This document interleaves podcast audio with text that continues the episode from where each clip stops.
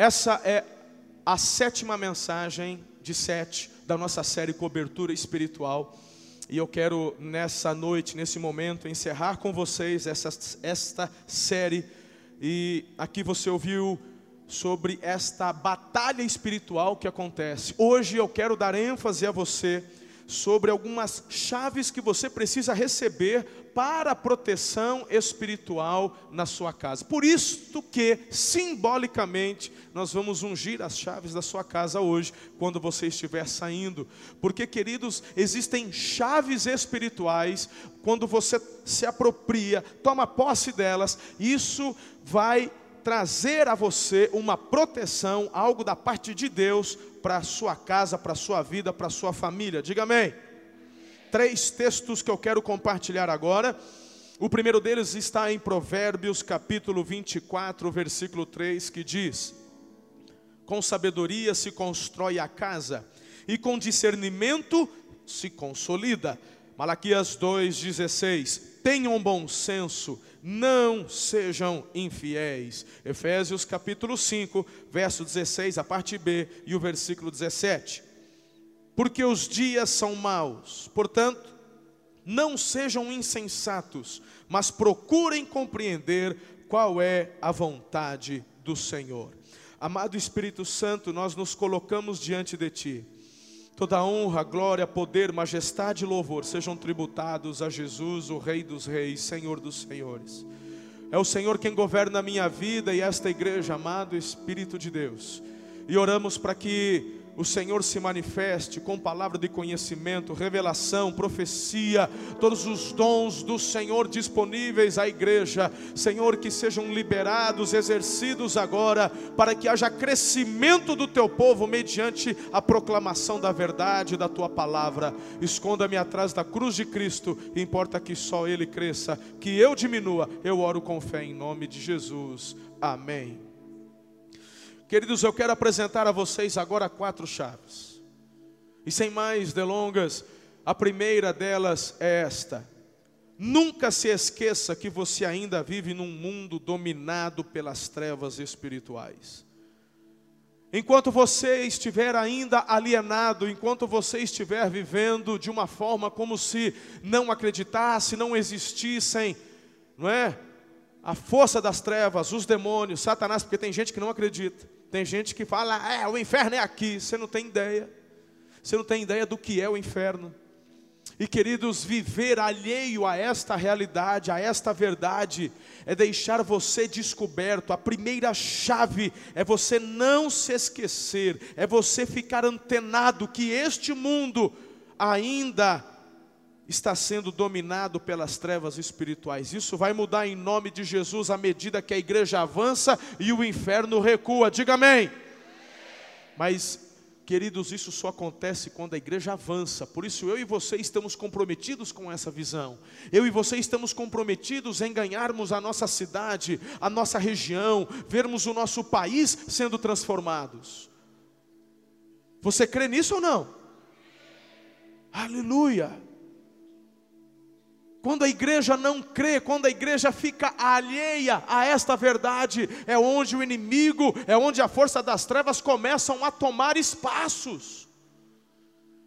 Olha para mim e presta atenção no que eu vou te falar. Tem muita gente ensinando, tem muita gente falando, tem muitos pastores acreditando que temos que viver uma vida alheia à realidade deste mundo, porque a nossa pátria não é aqui, e eu concordo, de fato, os meus olhos estão na eternidade, de fato, mas eu te pergunto, meu irmão, por acaso Deus criou o mundo para o diabo? Por acaso Deus criou o mundo para viver nesse caos? Ou Deus criou o mundo para que nós usufruíssemos e a governasse? O que eu enxergo na palavra é Deus criando, planejando o mundo para que o homem pudesse viver, usufruir, desfrutar e glorificar o nome do Senhor. Eu não sei você, mas todos os dias, quando eu consigo assistir ao entardecer, quando eu consigo assistir a viração do dia, meu irmão, não tem como você não se emocionar. Estava na estrada há pouco ontem, um desses, nessa semana, E na estrada eu acho que estava indo para Junquerópolis com a pastora Ana, e, e, de repente o pôr do sol, a viração do dia, não tem um que é igual ao outro, uma explosão de cores, uma pintura. Não tem como, meu irmão, você não glorificar o Senhor. Chega a ser pecado você dizer que esse mundo não tem jeito, que está tudo acabado. Meu irmão, o Senhor não está te chamando para viver fora do mundo, porque Jesus disse: Não peço que os tires do mundo, mas que os livres do mal. Eu e você somos chamados para entrarmos na realidade dessa batalha, para tomarmos de volta o que nos foi roubado. Através do primeiro Adão, de fato o pecado entrou na humanidade e pela brecha do pecado, Satanás começou a sapatear. Satanás começou a estender as suas garras, mas o que eu e você precisamos entender que Deus enviou o segundo Adão e o segundo Adão remiu a humanidade através do sangue dele derramado na cruz. E através desse resgate eu e você somos chamados para governar. E quando o povo de Deus não entende isso, fica alheio, fica à parte e deixa que o inimigo esteja ditando a forma de viver, de ser e de fazer. Não! Não, irmão! Eu e você somos chamados para transformarmos a nossa nação. Tem gente que tem dinheiro nessa igreja. Você não é covarde, você não vai pegar a tua família e ir para os Estados Unidos, não. Você vai ficar aqui e vai ajudar a transformar essa nação. Diga amém. Que negócio é esse? Você só vai se for enviado por Deus. Só se o Senhor te mandar. E para onde você for, você vai abrir uma extensão da igreja. Diga amém. Aleluia. Meu irmão, você tem que crer nisso. Olha para o teu redor, olha o que, que Deus está fazendo, é a terceira celebração do dia. Se você não fica inspirado quando olha para o teu irmão, quando vê essa igreja, se você não se inspira com isso, então você não acredita no Deus da Bíblia, não. Eu sei muito bem quem eu sou, muito bem de onde vim, conheço as minhas limitações, vocês não estão aqui por minha causa. Se eu estou aqui, você está aqui celebrando ao Senhor. Se eu estou viajando, tem outro pastor pregando, você está aqui celebrando ao Senhor. Então você está aqui porque é uma obra dirigida pelo Espírito Santo, diga amém. Então, meu irmão, você tem que se motivar e avançar. Diante dessa batalha, não nos acovardamos. Diante dessa batalha, nós damos sempre um passo adiante, avante. Eu quero ler para você 1 João capítulo 5, verso 19. Olha o que diz a palavra de Deus. Sabemos que somos de Deus e que o mundo todo está sob o poder do maligno. Mas Colossenses capítulo 1, versículo 13 e 14. Pois ele nos resgatou do domínio das trevas e nos transportou para o reino do seu filho amado, em quem temos a redenção, a saber, o perdão dos pecados. Aleluia. Ao passo que o inimigo se infiltrou, fomos resgatados. Tome posse. Então a primeira chave para a proteção na sua casa, qual que é, queridos? Nunca seja ingênuo diante das trevas espirituais. Nunca seja ingênuo diante das trevas espirituais.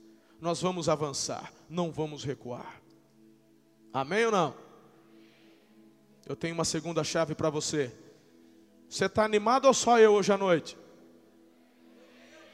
Vocês parecem que o time de vocês perderam? Tua alegria vem do teu time quando ganha ou perde? Ou tua alegria vem do Senhor que fez os céus e a terra? Aleluia. Então me ajuda aí, faz um barulho aí, celebre. Porque o que eu estou te pregando, compartilhando e falando são verdades espirituais, decretos espirituais do céu para a tua vida. Aleluia. De repente eu começo a ficar, eu começo a me achar esquisito. Só eu que vibro com a verdade. Falei, eu devo estar fora da casinha. Então me ajuda aí, irmão. A segunda chave. Somente agindo com discernimento espiritual, você vai desfrutar de uma vida saudável neste mundo. Aleluia! Diga comigo discernimento. Discernimento é muito importante. Você já, você já percebeu? Você é inteligente. Você, é um lindão inteligente, você é uma lindona inteligente. Você já percebeu que o que eu estou falando, na verdade, é uma recapitulação de tudo que eu já falei até aqui. E eu estou resumindo tudo isso em, em, em, em, quatro chaves. Aí você fala, pastor, então por que você já não fez tudo isso no primeiro dia? É, não sei. Mas pelo menos você está aprendendo. Uma das regras da pedagogia é a repetição. Aí você guarda mais. É ou não é? É claro que em cada uma delas eu dei uma aprofundada a mais. Vai lá na internet ouça novamente as mensagens. Olha aqui, Provérbios capítulo 2, verso 11 e capítulo 1, verso 5, diz o seguinte: Olha que lindo isso. Vou até falar para você ler comigo. Projeta aí, filhão, por favor. Bonito, hein? Vamos lá, igreja. O bom senso o guardará, o discernimento o protegerá Vamos ler de novo, que é forte essa daqui. Vamos lá. O bom senso o guardará, e o discernimento. Agora o versículo 5 do capítulo 1. Quem tem junto, junto, junto. Vamos lá. Quem tem discernimento obterá orientação. Isso é algo que eu ouvi da minha, da minha mãe a vida toda. Minha mãe dizia assim: filho, peça sabedoria a Deus. Filho, peça sabedoria a Deus. Peça sabedoria a Deus. Eu me, eu me lembro quando adolescente lendo a Bíblia, e aí eu vi a história de Salomão, porque é, todo mundo já assistiu esses filmes aí do gênio da lâmpada, não viu? Todo mundo, quando, quando novinho, um dia sonhou em achar um, um, uma lâmpada mágica. É ou não é? Hã? Todo mundo já. Aí de repente eu lendo a Bíblia, o, o Jesus, o, o, Senhor chega para o Salomão e falou assim: pede o que você quer que eu vou te dar. Ó. Oh.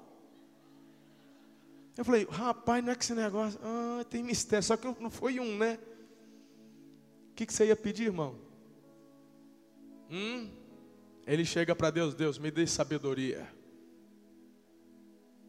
Eu me lembro que eu era novinho e falei, mas ah, esse, ah, Salomão, você está de brincadeira, Salomão.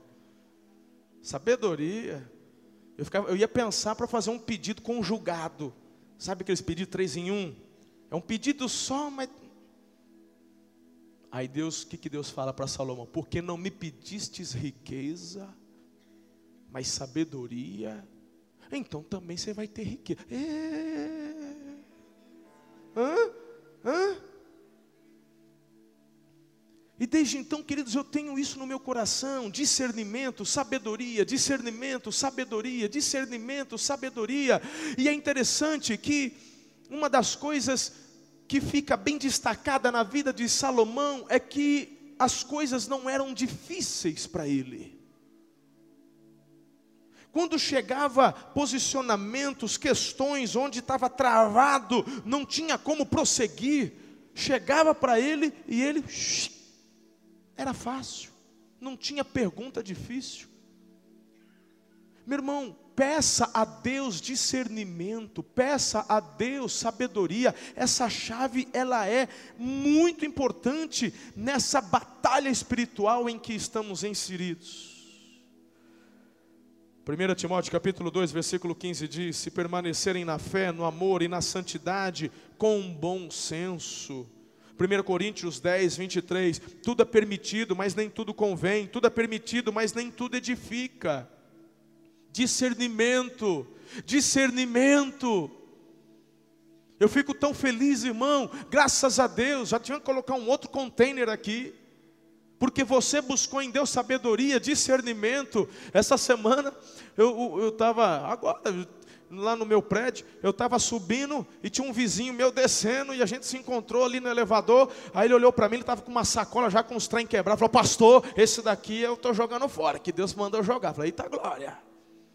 O obediente é abençoado, o obediente multiplica. E morando no mesmo prédio, ele não falou, pastor, vem aqui dar uma verificada, me ajuda aí, pastor. A gente já mora no mesmo prédio.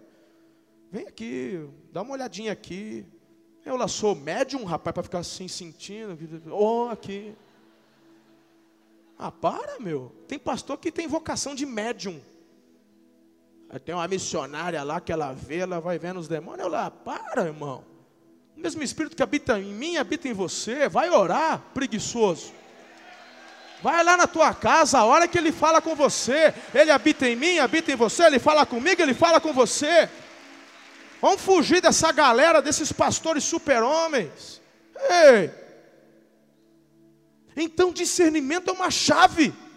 E a palavra de Deus diz em Tiago que a todos que pedirem, Ele dá. Fala ou não fala, irmão? Então peça. Glória a Deus. E se você ainda está na luta, ainda não trouxe, porque a gente já vai, a gente já vai dar fim essa semana. Daqui a pouco eu tenho um texto para ler para você. Mas daqui a pouco. Aguenta aí. Segura. Então a segunda chave é essa, projeta. Gere consciência equilibrada da realidade espiritual. O que, que o discernimento traz? Diga, consciência equilibrada. Ei, nem tudo é o diabo, nem tudo é o capeta. Os dois extremos são perigosos. Tudo é o diabo e também não existe o diabo. E tem crente que sabe que o diabo existe, crê que o diabo existe, mas também ele acha que ele pode fazer o que ele quiser, que não tem legalidade, não tem ponto de apoio, não existe nada. Essas duas extremidades são prejudiciais. Eu estou dizendo e te ensinando, tenha discernimento, equilíbrio com relação à vida espiritual. A terceira chave que eu compartilho com você nessa noite Aí você já está fazendo conta, né? Falou, o pastor está rápido hoje, hein? É quatro, já está na terceira. É, mas o último ponto tem mais quatro. Terceiro, cuide para que você não dê legalidade para Satanás atuar na tua vida e família nas pequenas coisas. Eu também não vou me delongar muito aqui, meus irmãos. Eu me lembro que a última mensagem que eu preguei aqui no domingo, eu ensinei a vocês sobre esse texto aqui de Efésios 4, 27. Não deem topós, não deem lugar ao diabo. Hum? Amém? Não deem, não deem. É, onde, é de onde, lembra que eu ensinei que é de onde vem a palavra topografia? Não vamos dar legalidade. Provérbios 9, 17 e 18. Olha só que texto. A água roubada é docinha. O pão que se come escondido é saboroso. Sabe aquele beijinho roubado que o pai não deixa você namorar? Aí você fala que foi estudar e você foi dar um beijinho. O pãozinho que come escondido é saboroso. Mas eles nem imaginam que ali estão os espíritos dos mortos que os seus convidados estão nas profundezas da sepultura. Se liga, irmão. Tem nada não. Eu recebi troco errado, azar de quem deu troco errado. Ela digitou preço errado lá ganhei dezão. A água roubada é docinha. Mas essa água roubada, você não está vendo. Mas o que a Bíblia está dizendo é que é a realidade que há demônios de morte que estão vindo com essa água docinha, com esse pão que você está comendo escondido. Discernimento, querido. Você vai fazer pescoço? Cadê os vendedores de plantão aqui? Você já sabe do que eu estou falando. Hã? Sabe o que é pescoço? É que eles, eles usavam essa expressão lá de onde eu venho. Lá. Mas é, eles ainda usam essa aí, Newton? Ainda chamam de pescoço? Chama, então é linguagemzinha universal. Pescoço é assim: o vendedor ganha do patrão 50 reais para almoçar. É o vale. Só que ele tem que devolver para a firma o quê? A nota fiscal do almoço. Ele compra um pacotinho de bolacha creme cracker de 5 reais, come o pacote de bolacha, vai na churrascaria, pega a nota de 50 e dá a nota de 50, a nota fiscal para o patrão. Isso se chama pescoço. Você está roubando, cara, esse dinheiro não é teu. É legalidade. Ai, que cinquentão gostoso. Pãozinho quentinho, escondidinho. Só que está cheio de demônios das profundezas, espíritos de morte que vêm junto com esse cinquentão eu quero saber quais vendedores que fazem uso do teu pescocinho e está prosperando. Cadê? Está batendo meta, filho? Ah, não está? Você não está batendo meta? Não consegue? Ah, por que será? Porque o mesmo diabo que te dá, te toma. Bocó.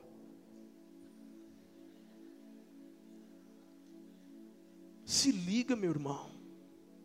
Por que, que você não chega para o teu patrão e fala: Patrão, o senhor me dá o cinquentão? Falou, não. Falou, então eu vou comer churrasco todo dia, pode me dar o cinquentão. Pronto. Pronto, irmão. Vai lá e. Mas não dê brecha, não dê legalidade. Quem está entendendo, dá um amém aí. Pensa nos vendedores que estão em crise agora. Que eu estou vendo uns irmãos aí que fizeram assim. Eu vejo tudo daqui, meu. Eu vejo tudo daqui. O cara estava lá e tal. A hora que eu falei, não bate meta, ele.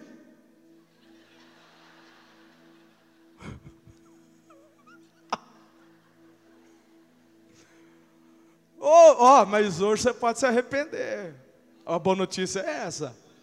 A boa notícia é que essa legalidade pode ser quebrada hoje. É só você se arrepender, meu irmão. E mudar. E mudar. Larga a mão disso. Hum? Talvez você vai abrir a mão do pescoço, mas todo mundo faz, mas você não é todo mundo, você é filho de Deus. Uh, você é dirigido pelo Espírito. Você, meu irmão, é da verdade, você é do caminho. Você faz parte da turma do caminho, você não é da turma do atalho, você é da turma do caminho. Você é diferente, irmão. glória.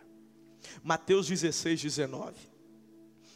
Eu lhe darei as chaves do reino dos céus. O que você ligar na terra terá sido ligado nos céus, o que você desligar na terra terá sido desligado nos céus. Meu Deus, irmão, em nome de Jesus, em nome de Jesus, eu creio, essas legalidades já não fazem mais parte da sua vida, porque você está buscando discernimento, diga amém. Então, qual é a quarta, a terceira chave, pastor? A terceira chave é esta: esteja atento aos possíveis pontos de apoio. É muito interessante. Primeira chave, não seja ingênuo. Segunda chave, tenha uma consciência equilibrada. E a terceira, esteja atento. Esteja atento aos pontos de apoio. Você não vai dar ponto de apoio. Quarto e último ponto. Quarta e última chave. Quem está comigo aqui ainda? Glória a Deus. Dê uma proteção especial aos seus filhos devido à maior vulnerabilidade deles ao mundo. Você precisa entender essa importância. Você, pai, tem que dar uma proteção especial para os seus filhos. A palavra de Deus em Provérbios 14, 26 declara: Aquele que teme ao Senhor possui uma fortaleza segura, refúgio para os seus filhos. Vamos ler junto? Vale a pena, né? Aquele que teme ao Senhor possui uma fortaleza segura, refúgio para os seus filhos. Deuteronômio capítulo 30, verso 19. Os céus e a terra tomam hoje por testemunha contra ti que te tenho proposto a vida e a morte, a bênção e a maldição. Escolhe, pois, a vida para que vivas, tu e a tua semente. É incrível como que Deus, Ele coloca sobre as nossas mãos, pais, a responsabilidade de zelar pelas vidas dos nossos filhos. A quarta chave é esta: zele pela aliança com os seus filhos, proteja os seus filhos, esteja atento ao que os teus filhos estão fazendo. Estava ontem à tarde, à noite e hoje pela manhã pregando na PIB de Auriflama, conversando com eles sobre paternidade e discipulado. E essa tem sido uma das áreas onde Satanás roubou da igreja, que é justamente esse, essa visão de paternidade. As pessoas perderam, as pessoas estão vivendo orfandade, e o diabo sabe que quando a orfandade toma conta do coração da família, os filhos estão desprotegidos. Não há zelo, não há cuidado, não há interesse As pessoas não querem dedicar tempo, porque paternidade requer tempo e tempo de qualidade. Que que teu filho está vendo? O que que teu filho está ouvindo? O que que teu filho está fazendo? Você não sabe. O teu filho tem a mão, o mundo todo ao alcance de um toque. É a geração touchscreen. É a geração da internet, é a geração globalizada, é a geração, meu irmão, que consegue assistir em tempo real o que está acontecendo no Japão agora. Antigamente, querido, só tinha uma televisão nas salas das casas, e todo mundo se reunia para assistir, era um evento. Eu não sou contra a tecnologia, não, eu gosto. Eu, eu, eu, sou até um pastorzinho high-tech, eu acho. Eu gosto, eu gosto. Eu gosto de tecnologia. Eu gosto de redes sociais, eu acho bacana. O que eu estou falando é com relação ao, eu, ao equilíbrio. Os pais não estão exercendo a função paternal para gerar equilíbrio na vida dos seus filhos. E é sobre isso que essa chave está dizendo. É sobre o zelo que nós precisamos ter. E Deus escolheu você, pai, para exercer zelo e cuidado sobre os seus filhos. Mas a paternidade tem sido deixada de lado. Por isso que nós temos abraçado a visão do discipulado um a um. Toda a igreja está no um a um, pastor? Claro que não. Claro que não. Tem gente que está esperando, não vê a hora, mas ainda está pedindo para o seu líder de célula. Mas tem gente que já foi oferecido e fala: Eu não quero. Simples, essa pessoa nunca viveu paternidade. Quando foi criança, jovem, adolescente, e também não exerce paternidade sobre os filhos. Está contaminado pelo vírus da independência, e esse vírus nasceu no coração de Lúcifer, não foi de Deus. Porque quando eu olho para o meu Deus, eu vejo a trindade, eu vejo Pai, Filho e Espírito Santo vivendo unidade, vivendo aliança de unidade, um honrando o outro, quem vê um vê o outro, quem vê o outro vê um. Mas você não quer, meu irmão, andar com ninguém, você não quer ser ajudado por ninguém e você não quer ajudar ninguém. Você, meu irmão, vive orfandade, você está contaminado pelo vírus da independência.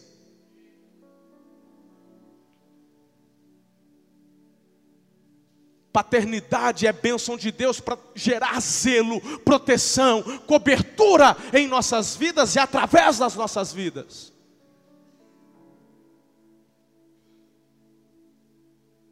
Você faz parte da geração que ninguém manda em mim, eu faço o que eu quero. E eu tenho certeza, irmão, como é que a coisa funciona mais ou menos lá na sua casa. Não adianta olhar com cara feia para mim, não que como o apóstolo Paulo fala em 1 Tessalonicenses, eu não estou aqui para bajular ninguém, nem para ver meu nome promovido, eu estou aqui para te falar a verdade, custa o que custar. Eu estou aqui, meu irmão, para trazer revelação da parte de Deus à tua vida, para que haja cura, transformação, crescimento na tua vida, na tua família, proteção. Está na hora de você exercer paternidade, está na hora de você ser curado. Gente que não quer discipulado um a um, é gente que nunca foi abraçado pelo pai. Então vem para cá que nós vamos abraçar você, filho. É simples, você vai abraçar o varão, o varão, você já foi abraçar alguém que na hora de abraçar ali? Tem gente que fala assim: ah, pastor, eu amo a igreja, só não gosto daquela hora que você manda abraçar todo mundo. Ah, eu não gosto daquilo. Vem cá, você precisa de cura, vem cá, deixa eu te abraçar, vem. Vem, aí ele fica meio durão. Aí eu, uma, eu sou mais forte, eu, eu puxo aqui. Aí, aí ele tenta, ele fica desconfortável. Aí, meu irmão, quanto mais desconfortável ele fica, eu dou uma conchegada no cangote assim. Aí eu seguro, eu seguro. Aí eu começo a falar umas palavras em língua estranha. Aí quando o homem começa a chorar, ele, ah, ele desmonta. Aí, aí a cura já vem, já toma conta. Começa a escorrer nariz, vira aquele negócio, chora. Aí, meu irmão, aí ele quer ficar abraçado. Fala, já passo pronto. Agora pode. Tá, agora é só continuar. Você só precisa de cura, irmão. Você foi feito para ser tocado, você foi feito para ser amado. O maior órgão do ser humano não é a língua, não, irmã. O maior órgão do ser humano é a pele. Onde você rela, você sente. Porque eu e você fomos feitos para serem, para sermos tocados. Tocados. Eu lembro quando eu segurei a primeira vez a mão da dona Ana.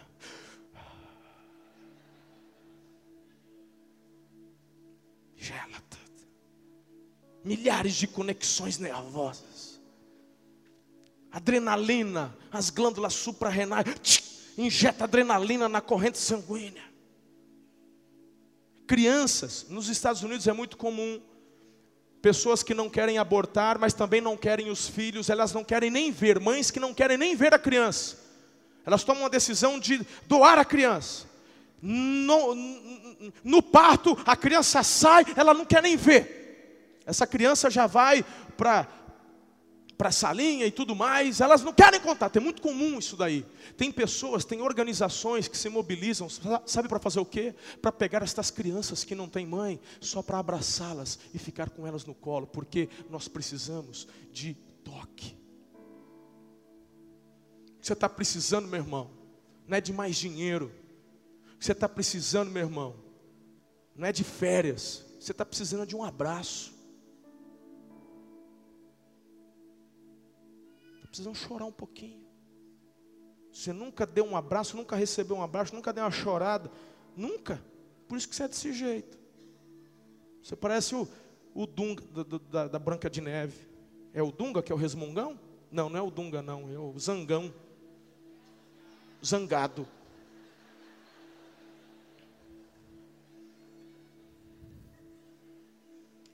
A vida, meu irmão, nos foi dada para ser vivida. Tire o foco dos problemas. Coloque o teu foco em Deus que vai te dar alegria, porque a alegria do Senhor é a nossa força. E nessa força nós zelamos e cuidamos dos nossos filhos. O que que teu filho está fazendo? O que que teu filho está assistindo? Então eu disse que na época, um tempo atrás, era uma televisão só na sala. Hoje, ah, hoje, de vez em quando eu estou lá na sala no dia de folga segunda-feira, assistindo um programinha de culinária, que eu gosto. Aí daqui a pouco, acho, acho que é por causa disso que elas não ficam junto comigo. Ah, mas cadê as meninas? Aí eu falo assim, olha, eu, só porque eu gosto da Palmirinha, elas não precisam também gostar. Então vamos, vamos escolher uma no, no Netflix.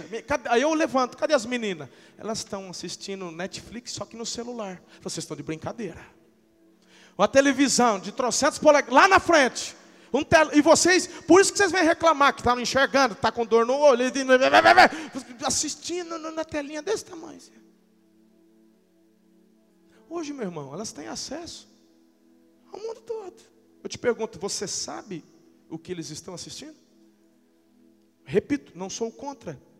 O que eu estou dizendo é que a palavra, a chave é zelo, é cuidado, tem que dar limites. Se você, meu irmão, se o teu filho não tem te dado confiança, então não adianta falar para ele que ele está proibido de usar o celular depois das 23. Você tem que tomar o celular e só devolver de manhã, até que você recobre a confiança nele, porque confiança é algo que se constrói. Já me dizia meu velho pai. Confiança não se compra, não se pede, se constrói. E meu pai falava o seguinte: Leva tempo para construir o muro da confiança, mas você quebra e derruba de um dia para o outro. E quando derrubar, você vai ter o mesmo processo para construir novamente. Então já teve vezes com as minhas filhas que eu falei: celular no quarto aqui, meu, na gaveta. Confiança recobrada, a partir das 23 não é para olhar mais. E elas obedecem. Na nossa mesa é regra não se coloca celular nas refeições. Sem a gente sentar à mesa, aí daqui a pouco, aí pega uma folhinha de orfaz, então tu já sabe. Chegamos à mesa, celular de fora. E não é para ficar em cima, não é para ficar no bolso, longe, não é para ver, é regra. E é para todo mundo. E se estiver pegando fogo no apartamento? Vai tocar sirene. Você não vai morrer, meu irmão, por meia hora, 40 minutos a mesa sem celular.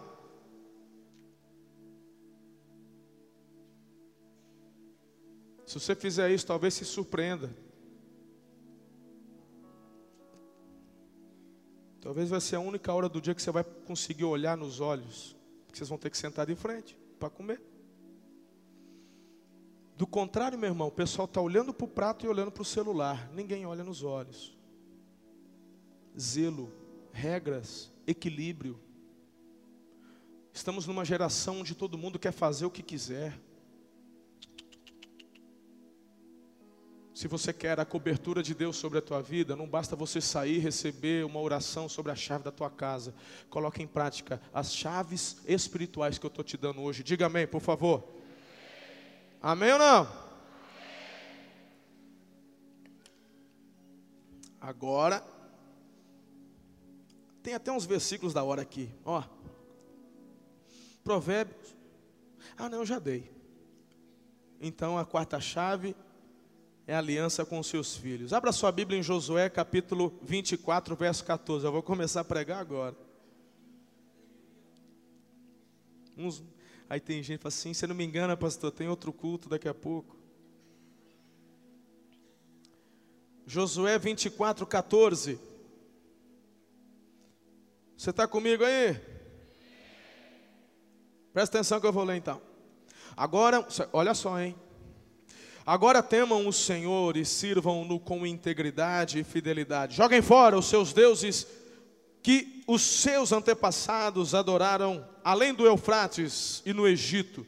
Sirvam ao Senhor. Se, porém, não agrada a vocês servir ao Senhor, escolham hoje a quem irão servir se aos deuses que os seus antepassados serviram, além do Eufrates, ou aos deuses dos, amorreu, dos amorreus em cuja terra vocês estão vivendo. Mas eu e a minha família serviremos ao Senhor. Declare comigo essa frase aqui. Mas eu e a minha família serviremos ao Senhor. Aleluia. É.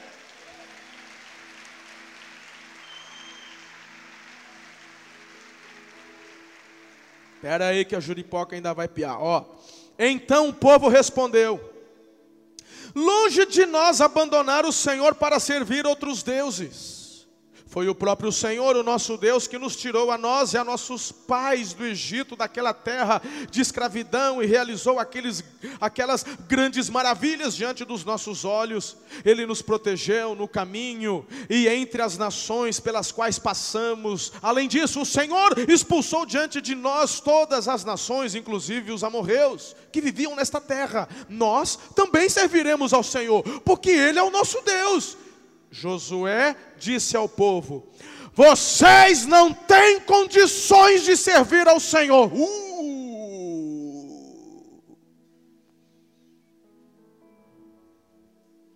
Porque quando Josué fala, eu e minha casa serviremos, a reação do povo foi igual a de vocês. Yes. Aí o pessoal, porque Deus é Deus, Deus é demais, Ele me ajudou, e pá, e, ah, e o Josué fala, mas vocês não podem.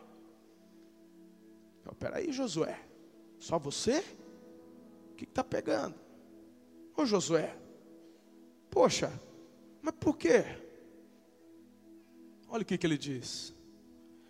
Ele é Deus Santo, é Deus zeloso, e Ele não perdoará a rebelião e o pecado de vocês, se abandonarem o Senhor e servirem a deuses estrangeiros, ele se voltará contra vocês e os castigará. Mesmo depois de ter sido bondoso com vocês, ele os exterminará. O povo, porém, respondeu a Josué: De maneira nenhuma, nós serviremos ao Senhor. Disse então Josué: Vocês são testemunhas contra vocês mesmos, de que escolheram servir ao Senhor. Somos, responderam eles. Disse Josué: Agora então, Joguem fora os deuses estrangeiros que estão com vocês e voltem-se de coração para o Senhor, o Deus de Israel. E o povo disse a Josué: Serviremos ao Senhor, o nosso Deus, e lhe obedeceremos. Naquele dia Josué firmou um acordo com o povo em Siquém e lhe deu decretos e leis. Josué registrou essas coisas no livro da lei de Deus. Depois ergueu uma grande pedra ali, sob a grande árvore, perto do santuário do Senhor. Então disse ele a todo o povo: Vejam esta pedra, ela será uma testemunha contra nós, pois ouviu todas as palavras que o Senhor nos disse. Será uma testemunha contra vocês, caso sejam infiéis ao seu Deus. Josué foi muito firme com o povo. Josué foi muito firme, muito firme. A sua casa estará protegida das trevas espirituais, com sabedoria, equilíbrio, mas se você tomar posição diante do mundo espiritual. O reino de Deus não é composto por simpatizantes, mas por filhos. Queridos, você precisa tomar um posicionamento. Eu quero Josué, Josué, eu, eu. Ele diz: vocês não podem, porque o Deus verdadeiro e único, Ele é santo, Ele é zeloso, e vocês estão se debandando, correndo atrás de outros deuses. Você vem domingo na igreja, mas você também fica correndo atrás de benzedeira. Você vem na igreja, mas você também vai aí em alguns lugares para tomar paz, você atira para tudo quanto é lado. Meu irmão, vou te falar uma coisa. Josué declara: não. Mas o povo disse: Não, nós queremos. Então essa pedra é testemunha entre nós, porque ela está ouvindo. Nunca vi pedra com orelha. Mas aqui ele fala: Essa pedra é nossa testemunha. Ela ouviu tudo que foi dito. Mas fiquem atentos, porque se forem infiéis, o Senhor se voltará contra vocês.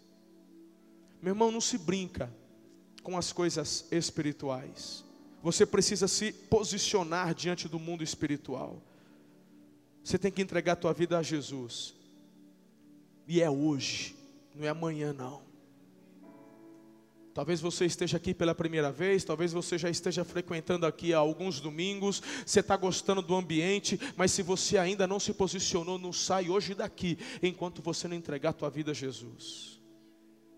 Você não vai viver a cobertura sem antes manter uma liderança íntegra diante do pecado, porque o Josué declara isso. Agora temam ao Senhor, sirvam-no com integridade e fidelidade, joguem fora tudo que não presta. Por isso que eu disse no início da mensagem que ainda ia chegar um texto que ia te pegar de jeito. Você ainda está guardando aquilo lá que Deus já falou para você jogar fora, mas você ainda não jogou porque tem valor. Então vou te falar uma coisa, meu irmão: se você não se posiciona, tão pouco Deus em seu favor também.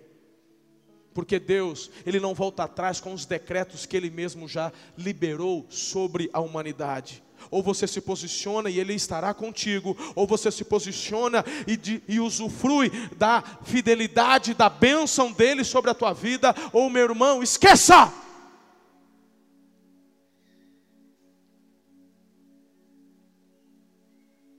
Josué está dizendo: vocês querem? Então joguem fora. Não adianta tirar aquela imagem que quando você era devoto da santa, agora você está na igreja evangélica, você, aí, mas você está com dó de jogar fora a santa porque é presente da tataravó, e aí você só tirou o altar, colocou numa caixa e está dentro da tua casa, é legalidade. A Raquel morreu porque escondeu um ídolo do pai. A esposa do Jacó, a mãe do, Jos, do José, que foi governador no Egito. Sabia disso? Porque quando ela rouba, ela esconde, ela não faz um altar em nenhum momento da vida de Raquel, ela pega aquele ídolo que roubou do pai e faz um altar. Ela só escondeu a vida toda. Mas Jacó liberou uma palavra: que morra a pessoa com quem estiver escondido esse ídolo. O Labão procura, a Raquel mente: não, olha, eu não posso, porque ela escondeu embaixo da cela do cavalo. Eu não posso levantar, que eu estou nas regras. Aí o pai, tá bom, filha, desculpa aí, fica aí, mas estava lá escondido, mentira dela. E durante toda a vida dela, ela manteve escondido aquele ídolo para que Jacó não visse, mas Deus estava vendo, e a palavra liberada de Jacó de morte feriu a própria esposa, e ela morre quando nasce o segundo filho, Benjamim. Então você escolhe hoje, você se posicione hoje, porque não se brinca com a realidade do mundo espiritual. Quer fazer como Josué? Eu e minha casa serviremos ao Senhor. Quer aplaudir? Quer vibrar? Eu, eu, é hoje. Então se posicione e joga fora o que não presta. Eu já ensinei vocês aqui.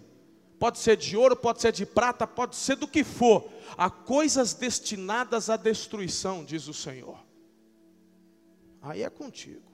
Terceiro, você vai viver a proteção se você decidir quebrar todo o vínculo com a sua velha natureza espiritual.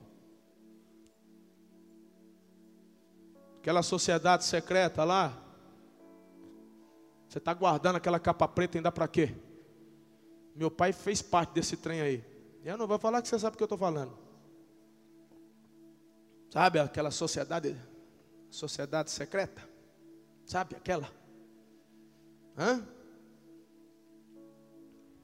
Não adianta não, irmão. Quem é, faz parte da sociedade secreta não pode fazer parte da igreja de Jesus. Aqui, pelo menos aqui nessa igreja, não. Uh -uh. Não, mas eu saí. Você saiu? Meu pai saiu, mas ele guardou, guardou os livros, guardou a capa preta, deixou tudo numa caixa e pôs na laje. Aí ele fez o face a face, aprendeu uns negócios que ele não sabia. Falei, me ajuda aí que eu quero queimar esse trem. Aí eu fui lá para Tupã e falei, a gente foi queimar. Aquele trem não pegava fogo, rapaz. Aí jogamos gasolina, jogamos mal, que o trem, o trem não queimava. Falei, em nome de Jesus, vamos destruir esse negócio. Aí botar, aí queimou, aí pegou fogo e foi. Meu irmão, deixa eu te falar uma coisa. Você tem que quebrar os vínculos com as coisas do passado. Lá em Éfeso, por que, que eles viveram um avivamento? Porque diz a palavra que conforme se convertiam, iam jogando os livros de magia negra em praça pública. E queimava tudo, sobrava nada. Que não presta, joga fora. Ah, eu acho que eu vou dar para minha amiga. Que dá para mim, que se não presta para você, vai prestar para outro?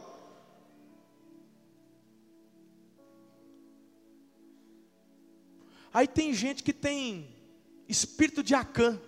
Hein, Eliezer? Hein, pastor? A gente avisando para o povo jogar fora. Aí tem gente que foi jogar fora. E tem gente que falou assim: não, mas dá para mim então, que eu oro, consagro. Ô Acã, toma vergonha na tua cara. Se é para jogar fora, é para jogar fora. Ah! Toma jeito, vai ler a Bíblia, rapaz. Aconteceu, irmão, agora. Eu não sei quem foi, só fiquei sabendo que aconteceu. E se me falarem que eu vou, eu vou conversar. Ah, eu vou chegar. Fique esperto, irmão. Uma hora apareço. Foi você.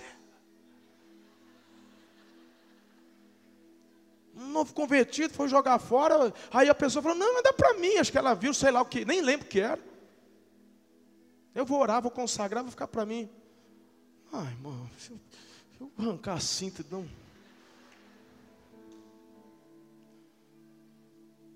Vocês não me viram nervoso ainda. Quarto e último. Fique em pé para parecer que já está acabando.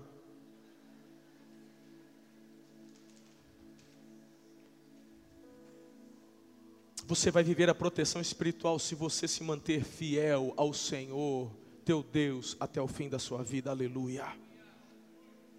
Aleluia. Queridos, são quatro valores fundamentais para a vitória na sua casa. Projeta aí, enche o teu pulmão, teus dois, teus dois pulmões de ar, enche aí. Encheu? Respirou? Hã? Então vamos lá. Olha, esses quatro princípios que vai fazer parte da sua vida, da sua casa. Leia comigo, os quatro, bonito, vamos lá.